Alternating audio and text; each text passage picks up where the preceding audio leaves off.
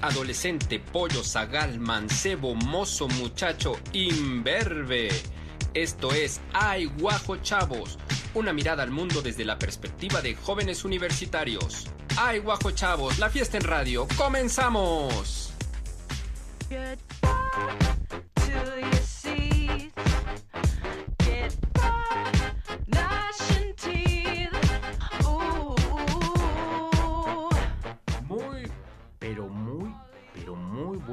Tardes tengan todos ustedes. Qué bonito zoom out.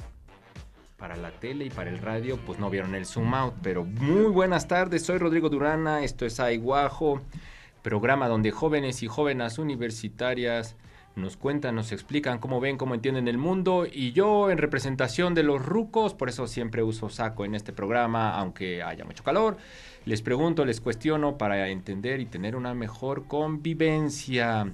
Hoy es domingo 23 23. de octubre. Sí. De octubre del 2020, 2022. 2022. Del 2022 es que yo vivo en mi propio tiempo, en mi propia burbuja de privilegios. Eh, saludo como todos los domingos a Nicole Schiaffini. ¿Cómo estás, Nicole? Hola, hola. Muy feliz de estar aquí, esperando que estén comiendo su taquito de barbacoa o su opción vegana, cualquier que sea. Y pues que disfruten el programa de hoy porque tenemos un invitado muy especial y yo creo que les va a encantar. Que tengan un hermoso día y pues gracias por acompañarnos. Muy bien, muchas gracias por, por estar aquí, este Nicole. También saludo, pero aclaro antes, dije mi burbuja de privilegio. Prefiero decir mi bolsita Mi de privilegio. Mi mole. Mi bolsita de Úrsula K. Lewin de privilegio. ¿Cómo estás, Ángel Juárez? Pues estoy muy bien, bienvenidos todos al programa, espero que también se le estén pasando muy bien y como dice Nicole, que estén comiendo su taquito dominguero de carnitas y pues tendremos cosas muy interesantes en la siguiente hora, como siempre. Bueno, antes de presentar al super invitado que teníamos, que tenemos el día de hoy, saludo a Alberto Rosales en la producción, obviamente a Nicole Schiaffini, al grandísimo Néstor Vázquez, a Carla Bautista, a Nadia Flores Caltenco, Conejo Echado en la Loma, y por supuesto en el Master of Puppets a Edgar Vázquez. Ahora sí, presentamos a nuestro invitado del día de hoy con mucho gusto porque ya ha venido a Aiguajo, pero nunca había venido a Aiguajo ahora que lo transmitimos también en televisión, había estado en el radio varias ocasiones, eh, a Alejandro Teutli. ¿Cómo estás Alejandro? Hola, pues muy bien, contento de estar aquí, gracias por la invitación y bueno, pues saludos también a la audiencia. No, pues muchas gracias por venir. Em, Alejandro Teutli, bueno, es un reconocido, aunque no le gusta que lo diga, que utilice ese concepto, pero es un reconocido pintor de la ciudad y del estado y también del país. Y bueno, también es un profesor de la Escuela de Artes Plásticas de esta Benemérita Universidad Autónoma de Puebla. Yo creo Así que es. vamos a la cápsula, vamos a la cápsula y ya regresamos para echarnos ya todo el programa platicando con Alejandro. Qué gusto que estés aquí, Alejandro. Al contrario, gracias. Pues vamos, vamos a la cápsula.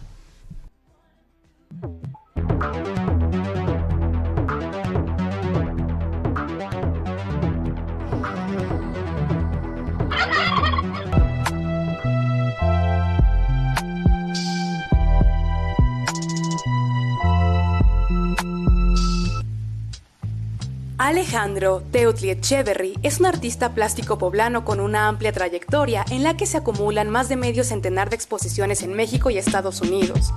Teutli ha explorado diversos medios artísticos, tales como el dibujo, la pintura e incluso la instalación. De hecho, comienza su carrera artística como caricaturista en las ediciones sabatinas del periódico Síntesis y en 1999 expone por primera vez su obra mediante la invitación del poeta poblano Gilberto Castellanos. Otro hito en su carrera se da cuando siete años después logra consolidarse como uno de los finalistas en la primera Bienal de Pintura de las Américas. En entrevistas, ha hecho manifiesto que dentro de sus principales influencias podemos encontrar a Lucian Freud y a la pintora Jenny Saville por su innovación en el acercamiento a la corporalidad mediante la pintura, cuestión que constituye una constante en el despliegue técnico y argumentativo del artista. Aunque admite también que admira la obra de pintores tales como Orozco o Siqueiros. En la obra de Alejandro Teutli podemos observar una constante invitación al diálogo con perspectiva crítica hacia el modus vivendi de la sociedad contemporánea, interpelando al espectador mediante la tematización de tópicos que no suelen ser cómodos ni usualmente categorizados por el imaginario común como bonitos o bien agradables. Asimismo, desde el punto de vista de Alejandro Teutli, el arte ha de estar comprometido con la creación de discusiones respecto de la realidad concreta de la vida y los diversos escorzamientos de esta, que muchas veces pasan desapercibidos. En sus propias palabras y en el contexto de su más reciente exposición titulada Anticatártica, podemos encontrar que este artista nos invita textualmente a reflexionar sobre la propia individualidad y nuestro inevitable carácter de lo colectivo en el devenir histórico, entendiendo nuestra capacidad de reconfigurar los convencionalismos visibles en el mundo contemporáneo, lo que es, cuando menos, una posibilidad. Fin de cita. Otro aspecto a remarcar es que su obra cohabita en los espacios universitarios. Un ejemplo es el mural de su autoría realizado en el marco del 50 aniversario de la preparatoria Emiliano Zapata de la UAP e inaugurado en el año 2020.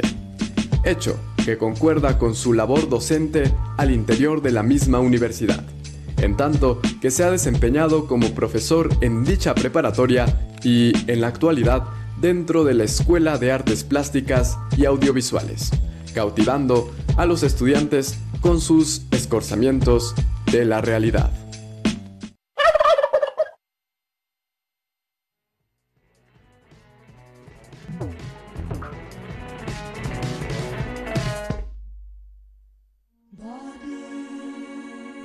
Bueno, pues ya ahí está, ahí está la cápsula.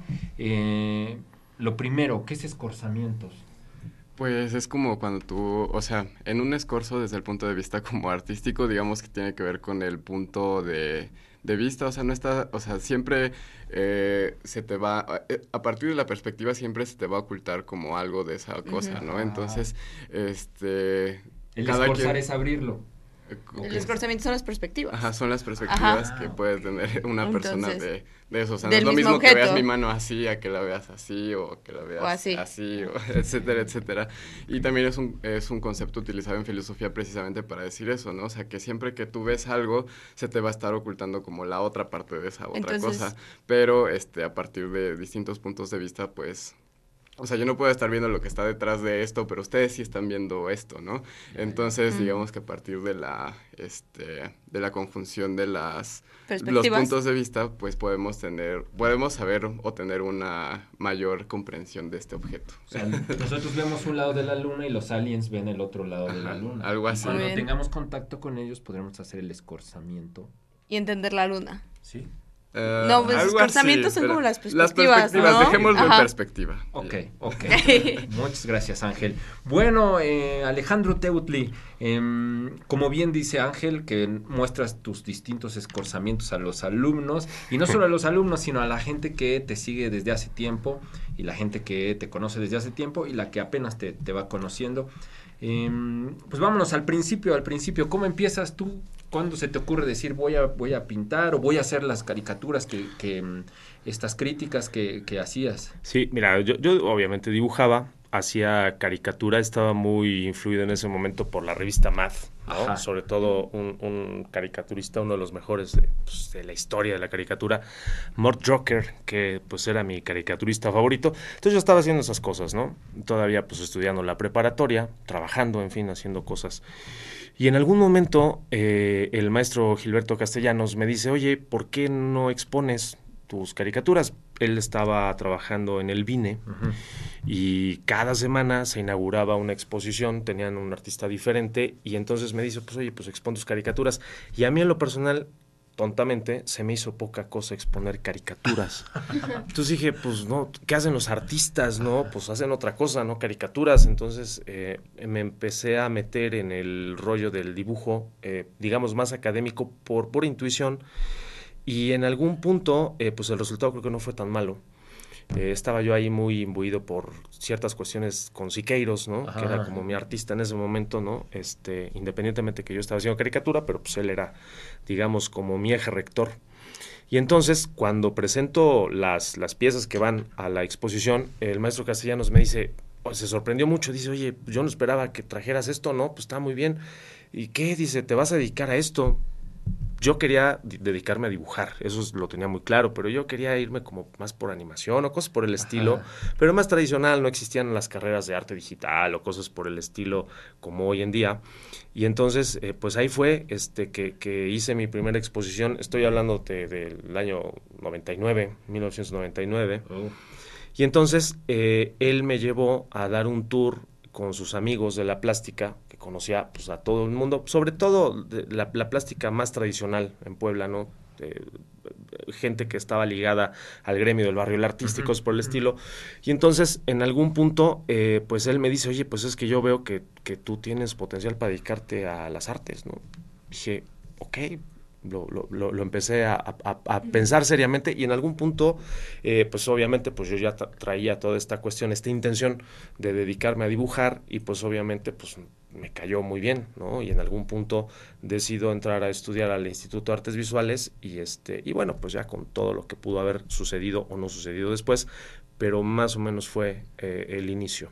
Wow, no sabía que, que Gilberto Castellanos había tenido que ver con con, digamos, tu, tu despertar a, esto, como de muchas personas. ¿eh? Sí, sí, sí, sí, sí, sí, sí, fue eh, él y, y, otra, una amiga de mi mamá, eh, ya en lo personal, pero que se dedicaba y se dedica, supongo todavía, ya tiene un rato que perdió contacto, Rosa María Miranda Camacho, una escultora de la Ciudad de México, ella había estudiado en la Esmeralda, digo, esto ya hablo de también hace muchos años, y ella fue también la, la, digamos que mi, mi, primera maestra en forma de esto, que fue un, realmente un verano, unas vacaciones de verano que estuvimos mi hermano y yo, porque mi hermano también tenía ciertas facultades, eh, y estuvimos ahí en su casa, ahí este, en el barrio de la Merced, y y ahí nos dio la introducción a lo que iba a ser el resto de mi vida, por lo menos para mí, ¿no? Y entonces tus padres te apoyaron mucho para entrar al medio artístico, ¿no se sacaron de onda como...? Sí, obviamente. Bueno, mi, mi, mi mamá sí este, eh, tenía mucho esa intención, ¿no? De, de, de apoyar esa parte, que oye, pues eh, clases incluso en algún punto, no siempre, em, siempre con la mejor intención, pero tal vez no siempre con los mejores resultados en algún punto, porque pues obviamente, este, pues no, no había mucha idea de, de qué se trata todo esto. ¿no? Incluso uno cuando entra a este tipo de carreras, realmente no siempre tiene uno claro de qué va, todo lo que implica dedicarse a esto. Y mi papá, eh, pues mi papá sí estaba, pues este, no estaba tan de acuerdo, obviamente esta idea de, pues, ¿y, de qué vas a vivir, no? Siempre me decía, yo quiero ser astronauta, pero pues está muy difícil ser astronauta, ¿no? Entonces, piénsalo. Y, a fin de cuentas, eh, uno tampoco piensa demasiado cuando toma este tipo de decisiones, porque más bien eh, tienen que ver con, con, lo que uno... ¿Intuitivo? sí, ¿no? Con lo que sientes que, que, que, te está jalando, ¿no? Y entonces, pues actúas si te puede salir o no, pero pues ya llevo más de 20 años en esto, entonces creo que no me equivoqué, ¿no? Sí, sí, de alguna forma. Oye, en tus inicios, eh, ¿qué, ¿hacia qué línea te ibas? Porque de los primeros cuadros que yo conozco tuyos, eh, bueno, sí hay un poco como de, de, lo, de lo, abstracto, he, he, visto unas, algunas acuarelas, alguna vez recuerdo un, un cuaderno que, que, tenía Alejandro Ferrero, el maestro Alejandro Ferrero, un cuaderno de unas acuarelas y unas, una serie de cosas que habías hecho que me parecía impactante, y, pero al mismo tiempo pues estabas en ese entonces haciendo pinturas que no sé si sean hiperrealistas, pero que tendían un poco hacia ese camino y luego, bueno, ya te cambiaste y ya fuiste por otro, otro camino. ¿Cómo fue ese, esa parte del inicio de, de tu carrera? Pues es como la parte formativa, pero en algún momento eh, tú esperas eh, que alguien te enseñe. O sea, no sé, cuando entré a la escuela, a la, a la universidad, digamos, pues yo dije, pues me van a dar clases Leonardo y Miguel Ángel, ¿no? Entonces este, pues, estaba con muchas expectativas y no fue, la realidad no fue cercana, ni cercana a eso. Y entonces, pues uno tiene que empezar a buscar a sus maestros, a esos maestros que a la distancia y sin saberlo te enseñan todo, ¿no? Sí, sí, sí. Entonces ahí fue cuando, pues sí, de, de, de, al principio Miguel Ángel, Leonardo, ese tipo de referencias cuando uno se dedica a esto, pero después mucho con Arturo Rivera, me clavé un montón uh -huh. con Arturo Rivera y, y, Rafael Cauduro, que eran, ¿no? Me llamaba mucho la atención esta parte del realismo que de alguna manera también raya en ciertas ocasiones en el hiperrealismo, pero últimamente he descubierto que, que, realmente no soy pintor, no soy tan buen pintor. Yo dibujo. Ese es mi, mi, rollo es dibujar y de ahí parto para hacer todo lo demás. Y no como una base, sino como una eh, propuesta que va estructurando eh, todo mi, mi, sentido ¿no? de creación de imágenes. Y ahorita más bien eh, me di cuenta que soy un instalador frustrado, porque frustrado porque no lo había hecho, pero siempre había tenido esa inclinación. Entonces en, en el en el 2019, antes de la pandemia, noviembre, por ahí, octubre, noviembre, eh, me invitan a intervenir en un espacio mm, que se llama eh, Nopalí, que está ahí en la 4, ¿no? este, que era un cine, ¿no? Está, enorme el espacio. Y entonces hago una propuesta de instalación eh, y, y, digo, aquí, esto es, esto es lo que a mí realmente me, me, me, satisface en todos los sentidos. ¿Por qué? Pues porque puedes hacer lo que quieras, puedes meterle lo que quieras. Digo, obviamente con un sentido, porque esa es la cuestión. ¿Cómo logras integrar un sentido, no? En un contexto, en un espacio, en fin. O sea, no, el perro con las croquetas. Exactamente. O sea, no, eh, va, va, va más allá. Entonces, ahí fue que, que de alguna forma se detona gran parte del trabajo que estoy haciendo ahorita. Wow. Oye, pero para llegar a esto, pues sí tuviste que pasar por todo este camino donde sí, pues sí pintabas y sí hacías este eh, pintura y demás. Y bueno, a lo mejor esto te ha llevado a descubrir este momento en el que estás ahora. Sí, y, sigo pintando porque yo eh, con la última presentación que está por, por, venir, y hablaremos de eso ahorita, em, dije, no, no voy a pintar, no voy a, a, presentar pintura. Yo de hecho había decidido pues dejar de pintar un rato. Mm.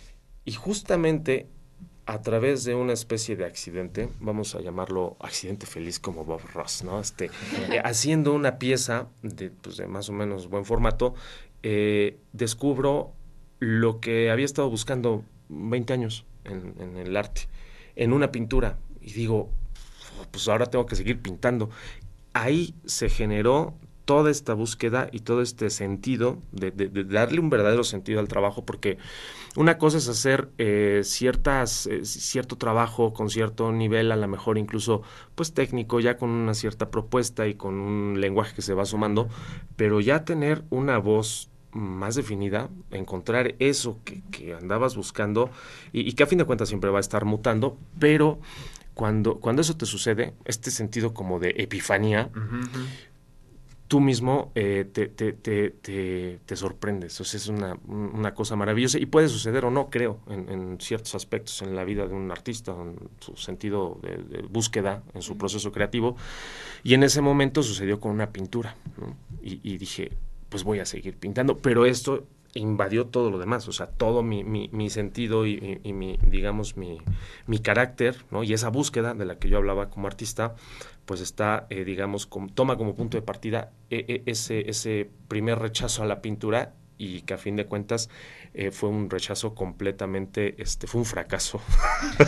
un fracaso y, y, lo contrario después, ¿no? Ya, ya, ya, Angelito. ¿Quieres preguntar algo?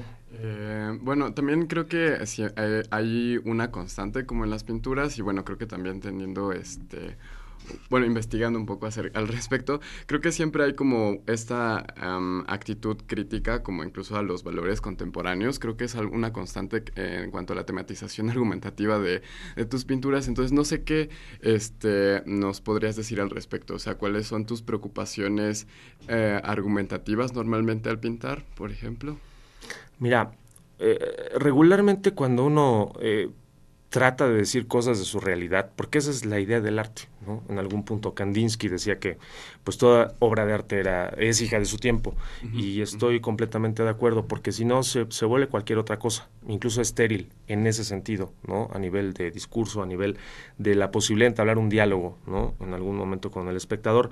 Y lo primero que uno hace es verse en el espejo y no siempre lo que ves en el espejo te gusta. Y vaya, me refiero a esto, ir más allá de una mera imagen, sino de, todo lo que implica existir. ¿no? Esa es la cuestión acá. Y como la existencia es algo complejo, ya pues, desde, desde, su naturaleza misma, o sea, la naturaleza misma de la existencia es compleja, pues uno empieza también eh, a, a intentar comprender eso y en algún punto también intentar dialogar sobre ese sentido de la existencia de uno mismo y de estar casi casi fenomenológicamente hablando, en el mundo con los demás, ¿no? Entonces, eh, todo eso es, es, es parte de, de, lo que uno va abrevando para su trabajo. Evidentemente, uno va ya seleccionando cosas, ¿no? O sea, ahorita, por ejemplo, todo mi discurso está girando en torno a la acumulación.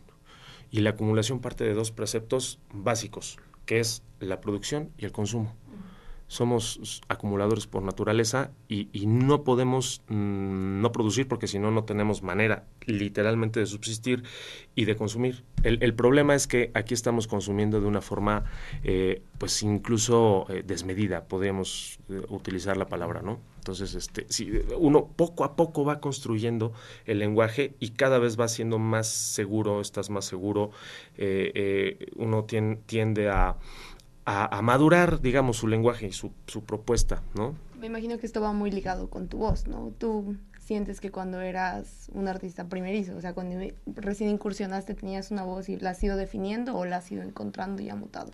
Sí, porque obviamente cuando uno empieza en algo, pues es uno un ingenuo absoluto, ¿no? Y este, y un inexperto y este, y hace uno muchas tonterías teniendo grandes pretensiones a veces.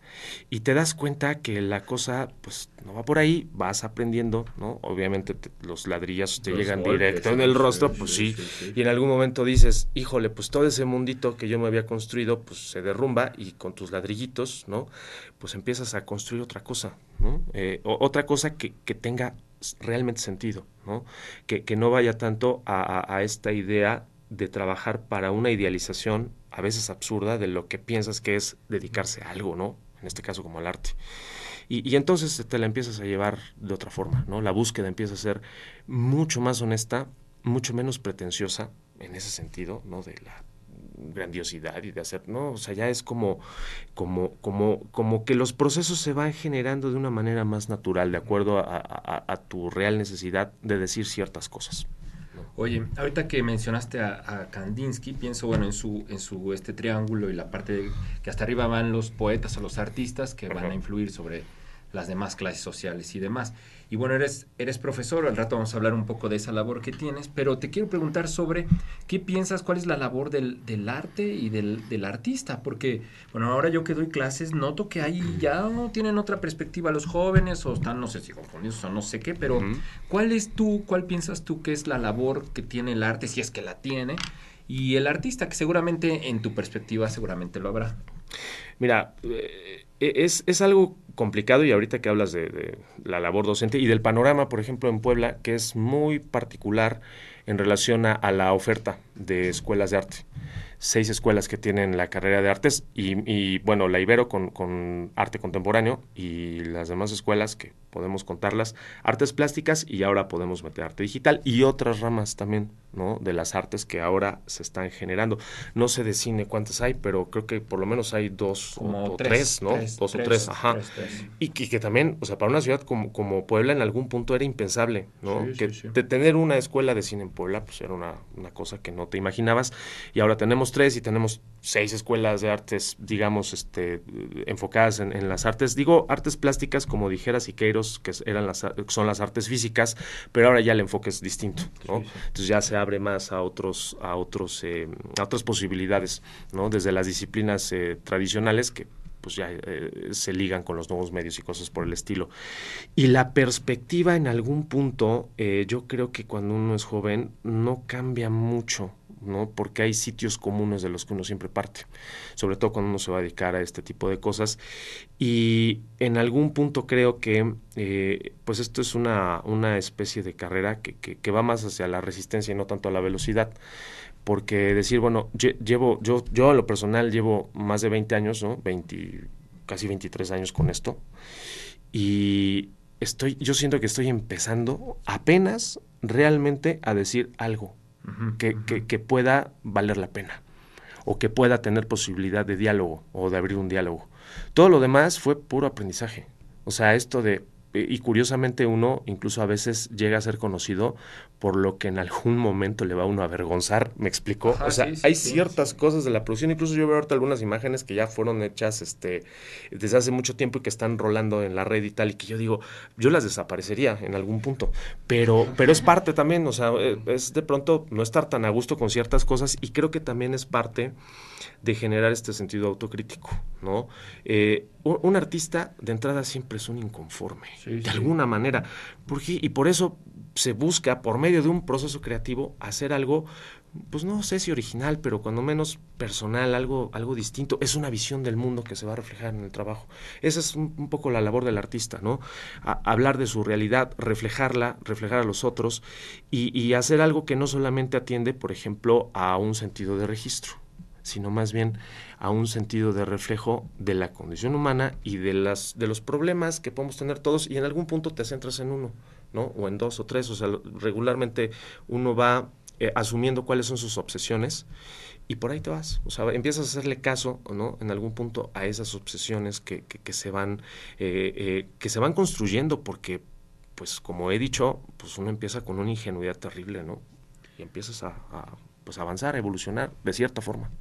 Bueno, vamos a ir a una pausa y vamos a regresar para seguir hablando con Alejandro Teutli y para hablar de la exposición que se inaugura el próximo viernes aquí en el CCU, aquí al ladito de los super estudios de TV WAP.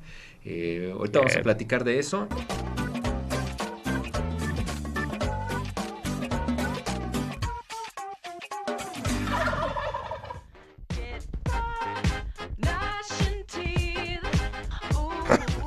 Bueno, ya estamos de, estamos de regreso, estábamos hablando en la pausa sobre el escorzo en la pintura, de, hablando de escorzamiento. En la filosofía. En la filosofía y un poco, bueno, ya no, no hay que desviarnos porque tenía que ver con el cuerpo y con la perspectiva. el cuerpo en perspectiva, así es. Perspectiva. Pero bueno, no nos desviemos porque hay que hablar, eh, yo creo que de una vez, de la exposición que se inaugura este viernes. Viernes, 28 de octubre a las 10 de la mañana, un horario un poco extraño para inaugurar una exposición, pero eh, bueno, pues eh, está programado y eh, va a estar hasta el 18, 18 de diciembre, o sea, prácticamente más de mes y medio. ¿Aquí en el, CCU? En el CCU, en la galería del Complejo Cultural Universitario. Es arriba de la librería, bueno, arriba de la librería está los estudios de TV y junto está la galería esta de... De, arte. así es, exactamente. ¿La, entrada tiene algún costo? No, no, es eh, entrada entrada libre, no quiero decir gratuita porque nada es gratis. Y vaya que me he gastado una buena lana en presupuesto para, para el montaje de la exposición y para todo lo que tiene que ver, pero, pero sí, es eh, acceso, me parece que la galería tiene un horario de 10 a 5 o 6, eso sí no estoy muy, muy seguro, pero pueden checar en cartelera, ¿no? Metiéndose a la página del complejo y ahí viene todo, toda la información la gente que venga a la exposición, ¿qué puede encontrar? ¿Qué va a encontrar ahí? Mira, yo creo que va a encontrar eh, a, ese que yo estaba buscando 20 años, ¿no? O más de 20 años. Eh, eh, ¿Son pinturas? Mm, sí, pero hay instalación, hay dibujo. De hecho, creo que incluso hasta un video, no sé si, si, si está de alguna manera logrado, tiene otra intención, no, no tanto estética, sino discursiva en ese sentido, pero, pero como les había comentado hace un momento, pues vamos a encontrar una reflexión sobre el sentido del, de la acumulación en los seres humanos, de este carácter, ¿no? De, pues lo que yo decía, ¿no? De cómo parte eh, la acumulación a través de la producción y a través del consumo. Y es una reflexión en torno a eso, ¿no? Eh, al, sentido de la realidad. Por ahí también se aborda eh, el tema del dogma, porque no solamente acumulamos cosas en lo material o en el mundo físico, sino también acumulamos pues, experiencias, acumulamos em, recuerdos, eh, acumulamos emociones, una serie de cosas, somos complejos. Demonios. Exacto, sí, sí, sí. Entonces, este, todo eso también, evidentemente, eso sí rompe eh, el sentido de, hablar de, producción y de consumo, porque ya va más por el, carácter de lo ontológico, ¿no? Pues yendo por esta línea, me gustaría preguntarte, ahora tú que eres maestro, ¿cómo ves este nuevo acercamiento con los nuevos artistas, con las nuevas generaciones? Hay este, dificultades de comunicación intergeneracional, o sea, me refiero como a ciertos conceptos, incluso, no sé, respecto del arte, de la producción artística, que puedan ser diferentes y que necesiten a veces como de un trabajo de diálogo, casi de casi hermenéutico, o sea, como para ir de, mi punto de vista al otro punto de vista. Y de la realidad y la moral y todo esto que está cambiando cañón. Exactamente, es que bien lo has dicho. Eh, eh, cuestiones, por ejemplo, con, que tienen que ver con, moral, con esta cuestión de la ética, con cuestiones del arte, es que el, eh, el arte ni siquiera se puede definir. O sea, no, tenemos una de... El arte dos puntos es porque si no entonces resolvemos la situación que muchos han tratado de resolver.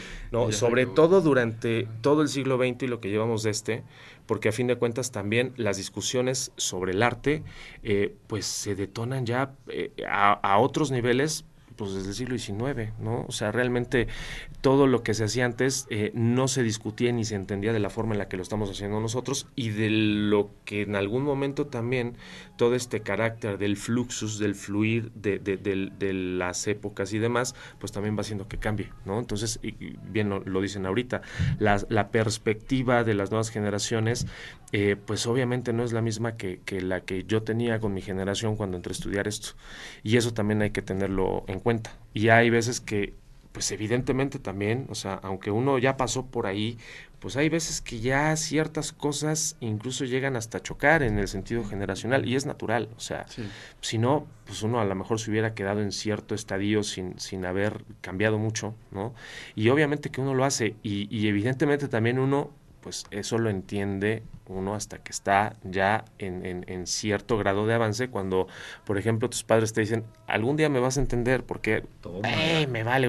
Y ya cuando llegas a cierto punto de tu vida dices, sí, güey, ya entendí, ¿no? este Y lo mismo sucede con los chicos, ¿no? De pronto dices, pues en algún momento se darán cuenta de ciertas cosas, eh, pero pues tiene que ver con la experiencia, con la acumular experiencia, con, con vivencias, y eso pues de, alguna manera lo tienes que hacer a través del tiempo, no hay de otra. Oye, el arte es irruptivo, el arte, bueno, te debe llevar a la reflexión, o no, bueno, ya vino aquí la, la, la maestra, la profesora Viridiana, y vimos que hasta, hasta ajá, que hasta Daddy Yankee puede ser este mm, Bad Bunny, Bad, Bunny. puede ser arte, Dios mío.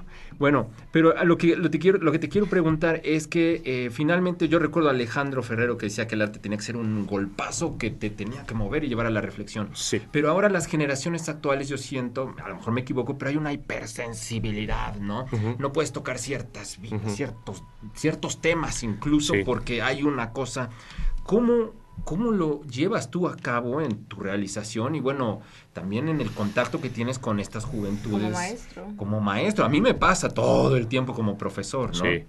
Es que es un acto de resistencia y el arte en sí mismo también lo es, ¿no? Cuando, cuando en algún punto intentas ser... Eh, pues incluso hasta subversivo, y no me atrevería a decirlo en mi caso, porque creo que, hasta he, sido muy contenido en muchos aspectos. Por eso digo que ahorita me siento como al principio de, cosas que van a suceder. Esta exposición eh, que se está presentando, que se va a presentar ahorita en la Galería El Complejo, es una condensación para, para llegar y empezar a subir la escalera, de de veras, ¿no? O sea, estoy ahorita, me siento así como que voy a subir mi primer escalón en serio, ¿no? Ya después de un trecho recorrido y tal. Y en ese sentido también, a nivel de, de, las nuevas generaciones, eh, pues hay cosas que evidentemente ahorita eh, se están sucediendo y se están entendiendo desde otras perspectivas. Hay que, uno tiene que estar pues como consciente de su contexto, pero sin dejar de lado todo el devenir que trae atrás, uno, de, su propia experiencia, de, de, tu generación, de, de, las cosas que te hicieron estar donde estás. Y a veces eso va a chocar con, con, otras perspectivas, unas nuevas perspectivas, pero es lo natural. Sí, sí, sí. Pues, sería tonto que las cosas se dieran fluidos y que todos camináramos de la mano sin ninguna confrontación, sin ningún tipo de discusión, porque si no, entonces el arte también sería completamente este, innecesario, ¿no? Y, y, no digo inútil porque de alguna manera lo es en el sentido kantiano, ¿no? O sea, de que, pues, bueno, ¿no? Pero en algún punto, pues sirve para reflejarnos y para hacer un, montón de, de, tener otras perspectivas, ¿no? De, de, la realidad. Esa es la idea. Ibas a preguntar algo, Ángel. Ah, bueno, entonces creo que también de la mano con esta cuestión de las fibras sensibles que a veces pueden llegar a tocar ya sea los artistas o los docentes, incluso respecto de nuestro contexto de ciertos temas que a nosotros nos pueden llegar como a mover mucho. Este, también se me hace muy curioso cómo es que precisamente este, tu obra normalmente nos confronta también no solo a nivel argumentativo, sino con propuestas estéticas que no necesariamente se van como hacia esta consideración de lo bello en el arte, ¿no? Como de que, ay, tenemos que ver forzosamente algo bonito, eh, no sé, sino que en realidad precisamente nos tensionan y nos confrontan y de algún modo también esa es una forma, o sea, no verbal en la que puedes confrontar a la audiencia a temas que precisamente le son este, incómodos o que precisamente no... Em, ¿Son agradables? No son muy agradables. Sí. Eh, yo creo que ahí viene precisamente esta, esta idea, ¿no? De que uh, comentaba Rodrigo hace rato lo que decía eh, nuestro mutuo amigo Alejandro Ferrero, que, el arte tiene que, sacudir, ¿no? Por medio de golpes directos, ¿no? O sea, no, no, hay veces que uno no se puede andar con rodeos, aunque obviamente eso no implica que no haya un cierto sentido pues lo voy a decir así, poético, ¿no? O evocativo, o incluso que se asome cierta belleza, pues, o sea, porque ya evidentemente este carácter de, de, meterse a discutir qué rayos es la belleza y demás, pues ya e, es, algo que, llevamos también siglos haciendo, ¿no? Y, y, en algún punto, em, lo, lo, que, por lo menos en lo personal, lo, lo que estoy buscando es eh, que el, el lenguaje también se vaya modulando porque a fin de cuentas no es lo mismo pedir a gritos una cosa como uno hace a veces ingenuamente cuando uno está empezando en ciertas cosas y de pronto te vas dando cuenta que hay maneras más sutiles pero más potentes de dar los golpes. Entonces es ahí donde, está lo, verdaderamente delicioso, cuando tú ya estás realmente disfrutando tu proceso porque sabes exactamente lo que quieres lograr, es una maravilla. Y ya me pasa más seguido. Antes, de pronto, eh, era disfrutar mucho el proceso, acabar digamos, una obra, porque antes era, yo hacía piezas, ahora trabajo bajo proyectos. O sea, ahora es, ¿qué voy a, en conjunto, qué estoy ahorita eh, tratando de decir y de qué manera lo voy a argumentar y, de, con qué me estoy nutriendo, porque eso también, o sea, pues, ves cine, ves, eh, lees cosas, este, en fin, todo el tiempo estás imbuido en, cuestiones, ves obra de otros artistas que también, pues te van de pronto este, dando pautas, ¿no? Para, para tú mismo ir construyendo, porque somos todo lo tomamos prestado, o sea, de alguna manera, el propio lenguaje, eh, la propia disciplina o las disciplinas artísticas, eh, y, entonces eh, em, que cuando te conectas más con tu proceso, lo empiezas a disfrutar más, claro, padeces muchas cosas, porque a fin de cuentas también todo el tiempo estarse cuestionando. La forma en la que estás haciendo las cosas, la forma en la que estás diciendo las cosas y de pronto no estar a la altura de tus expectativas, porque todo el mundo tenemos expectativas muy altas con los demás, pero cuando estás tratando de estar a la altura de tus expectativas, ahí es donde viene lo, lo, pues lo, potente, ¿no? Oye, ¿qué piensas? Nos queda poco tiempo, pero así de rapidito. ¿Qué piensas un poco de la, pues la escena de la pintura, bueno, de la plástica, digamos, este, aumentando el concepto. en Puebla, porque finalmente siempre nos quejamos que no hay, que sí hay, que si en otros lugares está mejor o no mejor. Sin embargo, sí hay, existe, y hay pintores y hay gente que todo el tiempo está trabajando como tú, que están realizando, que en la forma en que sea Tirso, Castañeda, en fin, un montón de, de pintores que están constantemente y, en un proceso. ¿Qué opinas de, de esta, pues de estas personas, estas esta escena que sí existe, este panorama. Sí, mira, yo, creo que artistas hay, hay muy buenos y, me refiero a artistas porque hay fotógrafos, hay gente que está haciendo video, eh, incluso instalación, hay gente que está haciendo gráfica, ¿no? La gráfica ahorita está muy, muy fuerte en, en, Puebla, el maestro Carlos Flores que pues está en la UAP también y que lleva ahorita un colectivo, ¿no? También con, con chicos de la, de la propia carrera. En fin, o sea, hay muchas cosas que están sucediendo en, en Puebla. Muchas veces el problema es que em, la infraestructura que tiene Puebla, que es tremenda, eh, no se aprovecha como, como debería. Puebla no está haciendo la plataforma que tendría que ser para sus propios artistas. Pero está la infraestructura. Pero está la infraestructura. O sea, eh, imaginémonos qué harían en Guanajuato con la infraestructura que tiene Puebla en un Cervantino porque de verdad, o sea, ahí convierten en escenarios los callejones y cualquier lugar y tal, y claro, tienen también un teatro fantástico, maravilloso, tienen cosas, pero la infraestructura que hay en Puebla, nada más lo que tenemos en el complejo cultural de la UAP, es brutal, o sea, está al nivel de qué universidad te gusta, ¿no? Del mundo, o sea, no estamos hablando de algo muy local o o incluso hasta la propia UNAM, ¿no? En donde hay, tienen sus centros que brillan, pero todo lo demás son terrenos baldíos, cosas por el estilo. Y la verdad es que esta universidad está fantástica y también debe de ser una plataforma, ¿no? Eh, entonces, en ese sentido, creo que el, panorama de Puebla es muy diverso, es, grande. Hay, artistas a los cuales yo también respeto, admiro, eh, con los cuales en algún momento, incluso sin saberlo, pues te van influyendo, te van enseñando cosas, ¿no? Y, y en algún punto, pues tú también te puedes volver un cierto referente para otros que vienen y es una cadena. Pero ahorita lo, que sí creo es que eh, empieza a haber em, ciertas individualidades ya desde hace tiempo eh, que empiezan a hacer cosas incluso ni siquiera aquí, sino afuera, porque eso también es una cuestión. No voy a decir el nombre, pero alguien decía por ahí, un exdirector de un, de un museo aquí en Puebla, que el problema con los artistas de Puebla es que no pasaban de la caseta de San Martín. y en algunos casos, eh, voy a poner un ejemplo muy rápido. Acaba de estar la exposición del maestro Ramírez Osorio en la Galería de Arte Contemporáneo. Eh, bueno, de aquí del, complejo, y y de pronto pues, ni la comunidad estudiantil de la propia universidad se entera de lo que sucede en la galería, ¿no? Y estamos hablando que eh, eh, el maestro Ramírez Osorio es uno de los artistas más importantes de cierta etapa del siglo XX de Puebla y la gente no lo conoce. Y es una tristeza, ¿no? O sea, no somos como en Guadalajara o en otros lugares en donde a sus artistas locales los impulsan, les hacen museos, los exponen y apoyan a los que vienen este, jóvenes y tal. Aquí no nos está sucediendo lo mismo y creo que es momento de empezar a que eso empiece a cambiar. Oye, ¿y no crees que también tiene que ver un poco con la forma en cómo somos los, los poblanos como comunidad? Y que, bueno, finalmente el folclore está ahí, como bien dices, está ahí todo y realmente somos un poco criticones y juzgones y luego hacemos menos, ¿no? Como mm, pues a, a nuestros artistas que locales y demás o de otros lados, ¿no? Este finalmente sí es un poco como la forma que tenemos de ser y que quizá, pues bien lo dices, está cambiando un poquito, está cambiando un poquito, pero sí, yo recuerdo el siglo pasado, sí éramos rudos, ¿no? Y en algún punto, digo, no lo voy a decir con todas las palabras como se comúnmente se dice, pero todos son unos tontos menos yo y mis amigos, claro, mi grupo, claro, ¿no? y que los de teatro y que los de literatura y que y así nos vamos, ¿no? Fragmentados y tal.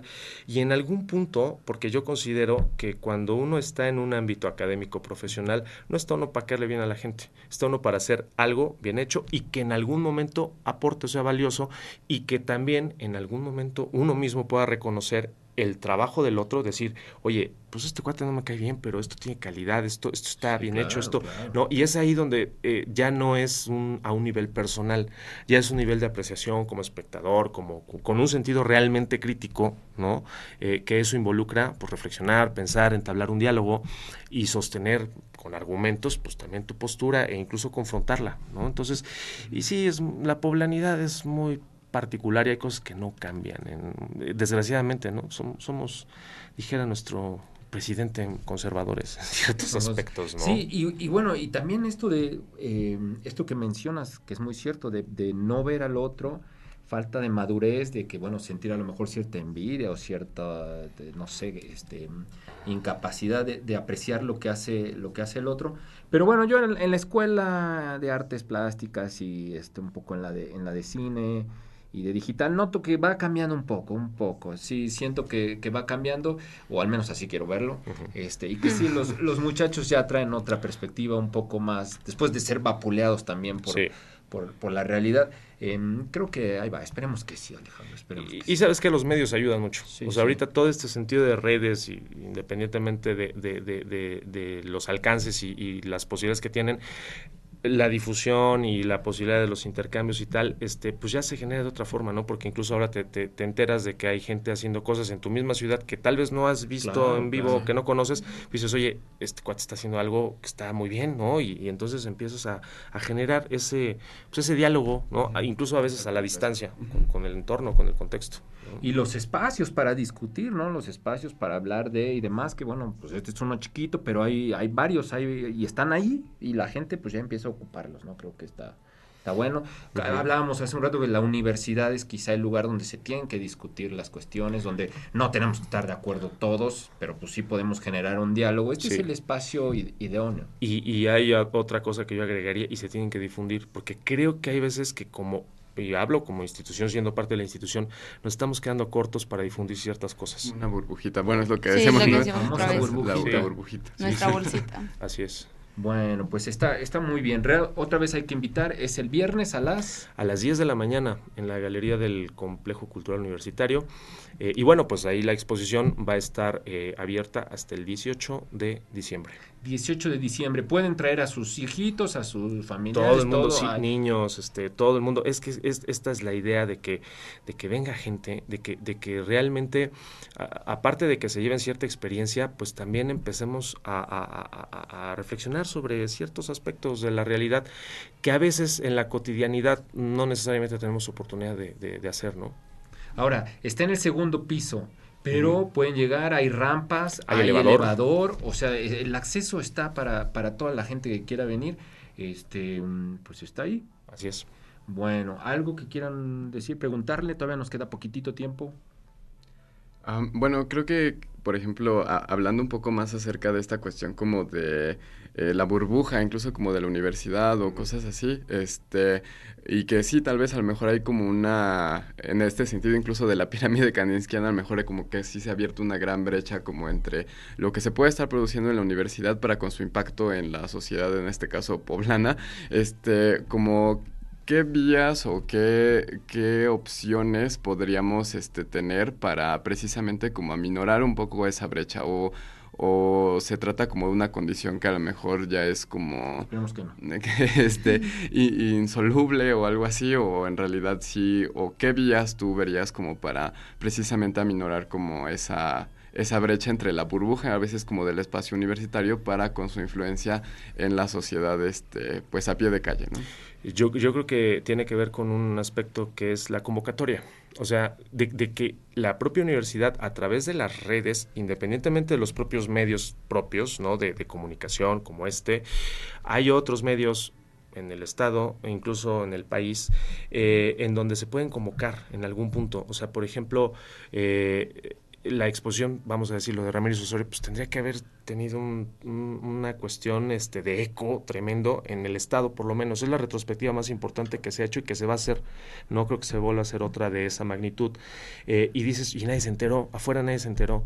O sea, eh, esa exposición tendría que haber estado eh, anunciada por todos lados que la gente hubiera venido, eh, pues no, si no a abarrotar el espacio, sí a visitarla y este, y no sucedió. Y es, es precisamente por eso, porque lo que hace falta también es convocar, o sea, literalmente dicen por ahí cacarear el huevo, ¿no? Sí, sí. Decir, hey, en la universidad estamos haciendo cosas y la comunidad tiene que, o sea, porque también la comunidad, esta universidad se sostiene a través pues, del, pues de los impuestos y todos estamos conformando todo esto y pues debería de aprovecharse mejor, ¿no? De difundirse más. Y es eso, convocar, invitar, este, hablarlo, ¿no? Este, y, y a veces se quedan muy intramuros, ¿no? Sí. Y, bueno, y la gente que a lo mejor no está acostumbrada a ir a una exposición, o bueno, no es tan común, pues puede hacerlo, ¿no? La universidad siempre tiene pues tiene exposiciones y tiene muchas muchas cosas que mostrar. De pronto como abrirse un poco y pues venir, ¿no? Venir y entrar y ver de qué se trata. A lo mejor no te gusta, pero bueno, es una buena... Oportunidad, darte la oportunidad es una buena opción. Sí, claro. Eh, eh, yo, yo creo que también, eh, pero ahí es, es mucho también de la parte en que en el momento en que a la gente le llega la información, la gente ya puede decidir, pero si la gente no se entera, oye, pues no sabía, y, y, nos pasa como comunidad, o sea, hay veces que hablo con la gente de la propia comunidad y no saben que, que hay eventos o que hay cosas en ciertos momentos, y dices, oye, aquí estamos fallando, incluso para convocar a, convocarnos a nosotros mismos como comunidad. Entonces, pues, es, eso, hay que trabajar en eso, ¿no?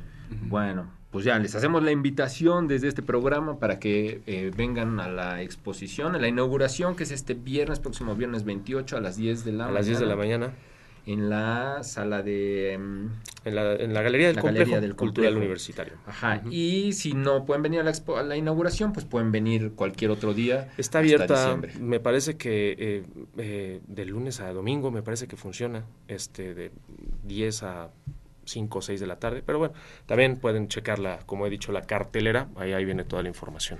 Bueno, y, bueno, también en el Día de Muertos y demás hay una serie de eventos, hay todo un, toda una logística aquí en el complejo, entonces pueden venir a la cantidad de eventos que va a haber enorme aquí en el complejo y de paso pues, se, suben a la, a la galería y le echan un ojo. ¿no? Así, exactamente. Bueno, pues ya nos estamos casi despidiendo. Muchas gracias por venir, Alejandro. Eh, te vamos a seguir invitando, a lo mejor para seguir, pues, para hablar de otras cuestiones de, mm, pues, del arte.